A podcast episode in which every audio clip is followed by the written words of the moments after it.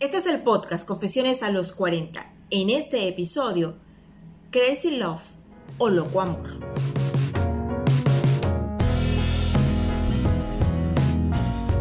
Crazy Love, aunque no tiene nada que ver con volverse loco por el amor, o sí. La verdad es que la protagonista de este nuevo episodio de Confesiones a los 40 nos dice que si usted lo hubiese visto en una fiesta o reunión familiar hace algunos años con sus tres hijos y su esposo, jamás hubiese imaginado la historia que ella vivió de maltratos, de golpes y de abusos con su primer esposo y que ella decidió revelar en un libro en el 2009 cuando tenía más de 40 años. El libro se titula Crazy Love, en español Loco Amor, las memorias de Leslie Morgan Steiner. Leslie no es ni psicóloga, ni trabajadora social, ni doctora. Ella se dedica con éxito al marketing corporativo y a la publicidad en empresas tan prestigiosas como Johnson ⁇ Johnson. Es escritora. Por mucho tiempo tuvo un blog que era muy famoso entre las mamás y se llamaba On Balance. Y bueno, en el 2009 decide escribir estas memorias, Crazy Love, donde cuenta lo que ella vivió cuando tenía 22 años de edad. Con estas memorias lo que ella busca es que las mujeres puedan pues identificarse con su historia y salir de estos círculos viciosos. Ella dice que siendo una mujer exitosa, teniendo un muy buen trabajo, ella va en este tren y conoce a este hombre que al principio pues parecía muy educado, caballeroso, además exitoso porque tenía un buen trabajo y guapo, o sea que era el paquete completo. Se enamoran y en un momento dado pues él la protegía mucho, se preocupaba mucho por ella e incluso le confiesa cosas muy íntimas, como por ejemplo que él había sido abusado por su padrastro cuando tenía cuatro años de edad.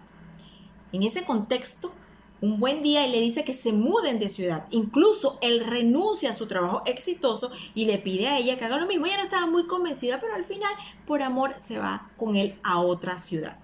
Allá deciden casarse y 10 días antes de su boda, ella es víctima del primer abuso. Él la toma por el cuello y trata de ahorcarla y golpea su cabeza varias veces contra la pared. Luego de esto le pide disculpas y le dice que está estresado por la boda. Ella lo disculpa, se casa y los abusos continúan después de casado. La golpea, le tira café en la cabeza y varias veces le pone una pistola en la sien.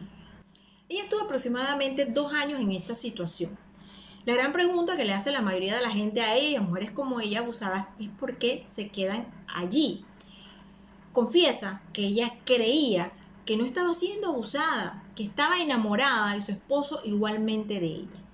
Este círculo vicioso que enfrenta a muchas mujeres que la llevan en el mejor de los casos al hospital y en el peor de los casos a la tumba. Que la única manera que ella encontró para salir de eso fue contarle lo que le estaba pasando a todo el mundo, a vecinos, amigos, a familiares, incluso a desconocidos. Logra salir e incluso puede rehacer su vida, se casa nuevamente, tiene tres hijos. Y con este libro ella aspira que la próxima vez que una persona se enfrente ante una mujer que está siendo abusada, pues no la cuestione preguntándole por qué no se va, sino que tenga el coraje y la empatía de ayudarla a salir de esa situación. Eso es lo que ella aspira con este libro. A los 44 años de edad, Lely escribió este libro, Las Memorias. Crazy Love. Fue bestseller por tres semanas en el New York Times.